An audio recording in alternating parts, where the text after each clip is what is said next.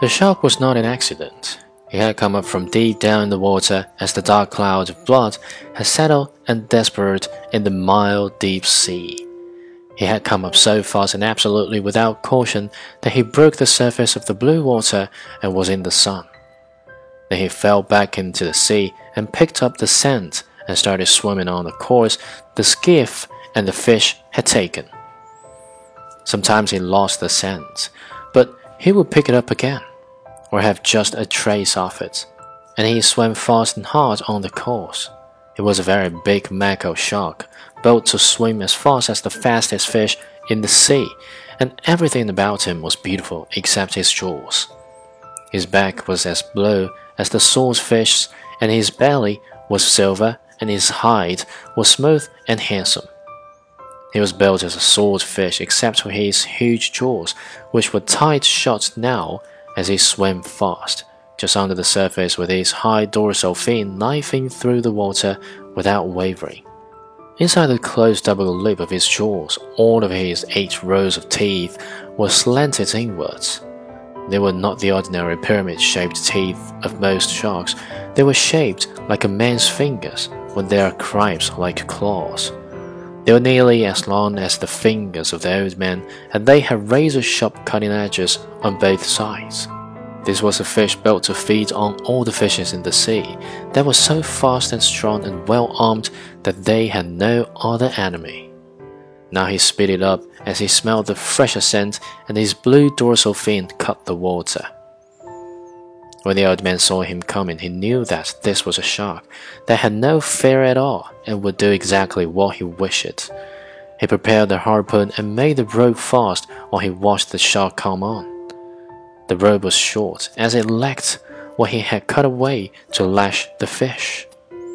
The old man's head was clear and good now, and he was full of resolution, but he had little hope. It was too good to last, he thought. He took one look at the great fish as it watched the shark close in. It might as well have been a dream, he thought. I can not keep him from hitting me, but maybe I can get him. Then do so, he thought. Bad luck to your mother. The shark closed fast him, and when he hit the fish, the old man saw his mouth open, and his strange eyes, and the clicking chop of the teeth as he drove forward in the meat just above the tail. The shark's head was out of the water, and his back was coming out, and the old man could hear the noise of skin and flesh ripping on the big fish when he rammed the harpoon down onto the shark's head at a spot where the line between his eyes intersected with the line that ran straight back from his nose. There were no such lines. There was only the heavy sharp blue head and the big eyes of the clicking, thrusting, all swallowing jaws. But there was the location of the brain and the old man hit it. He hit it with his blood-mushed hands, driving a good harpoon with all his strength. He hit it without hope, but with resolution and completely malignancy. The shark swam over, and the old man saw his eyes was not alive, and then he swam over once again, wrapping himself in two loops of the rope. The old man knew that he was dead, but the shark would not accept it.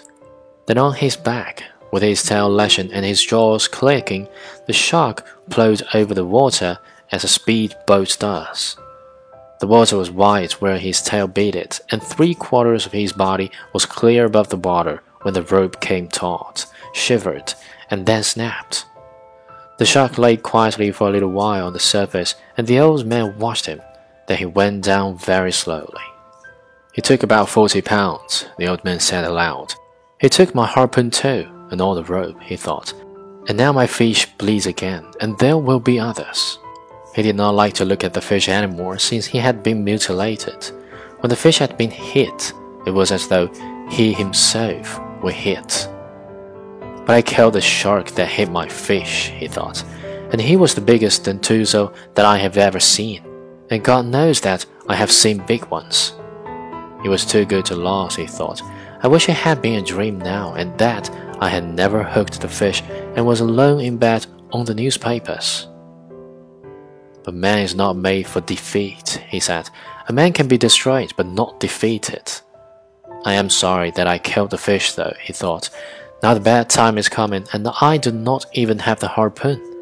the dentuso is cruel and able and strong and intelligent. But I was more intelligent than he was.